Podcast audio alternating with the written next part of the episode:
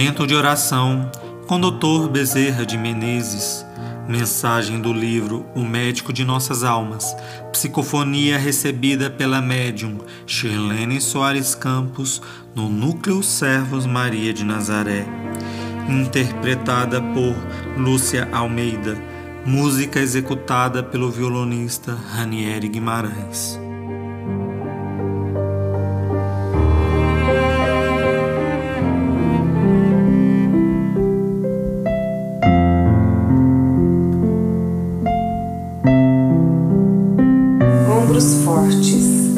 Observemos a terra. O que vocês plantarem, ela devolverá.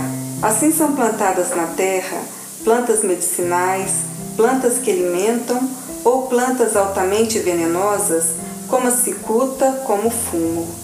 Todas essas plantas que são altamente prejudiciais à saúde ou que são altamente positivas para o equilíbrio orgânico dão no mesmo solo. O trabalho de plantar é o mesmo só que as pessoas que as plantam são diferentes. Assim é que a semente do bem, caindo numa alma, pode germinar e trazer muitos frutos que alimentarão certamente aqueles que estão no caminho.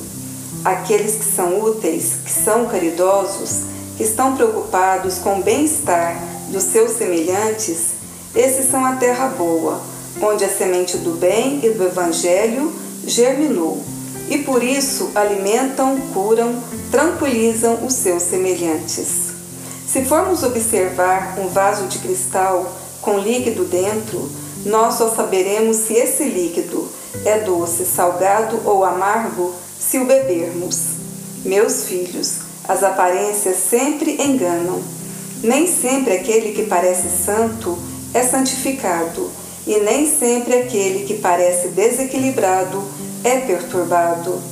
É preciso realmente avaliar as coisas não pela sua aparência, não por aquilo que nos demonstram, mas por aquilo que são.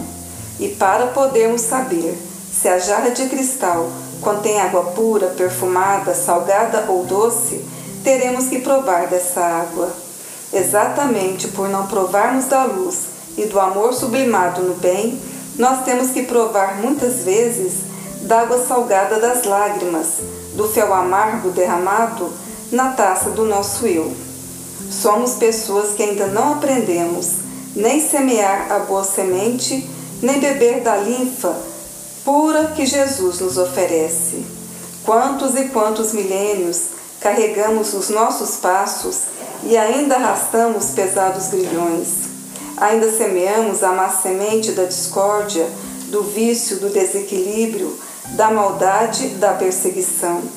Ainda temos que sorver do cálice doloroso de lágrimas e do fel amargo de perseguições, porque ainda não sabemos ser o líquido puro que mitiga a sede dos caminheiros da dor, dos caminheiros irmãos, dos caminheiros para os quais Jesus colocou sempre alguém para ser o sirineu da estrada. Meus filhos, saibamos ter olhos para ver ouvidos sinceros para ouvir, e o Verbo responsável, alegre, cheio de esperança e de amor. O que podemos nós exigir de Deus? Nada. Nós temos que agradecer muito a esse Deus, que, cheio de misericórdia, enviou-nos Jesus, que, cheio de misericórdia, deixou-nos o Evangelho. Que esse Evangelho, cheio de misericórdia, possa nos ensinar a cada dia a transformar a nossa cruz não num peso maior, mas num peso cada vez menor, para chegarmos ao plano espiritual e verificarmos que a nossa bagagem realmente foi diminuída em muitas dores, em muitos débitos, em muitas aflições, em muitas angústias, porque soubemos entender a angústia do nosso semelhante, o seu sofrimento, e não nos transformamos num peso para ser carregado, mas em ombros alegres que puderam carregar, independentemente da posição que ocupamos na terra. Todas as criaturas podem ser ombros fortes, mesmo aquela que está num catre de dor. Ela pode ser esperança, o verbo alegria, o verbo amor e um exemplo de tolerância aos seus sofrimentos. Meus filhos, Saibamos observar esse Mestre, que, mesmo preso numa cruz, era a pessoa mais liberta de todo o universo.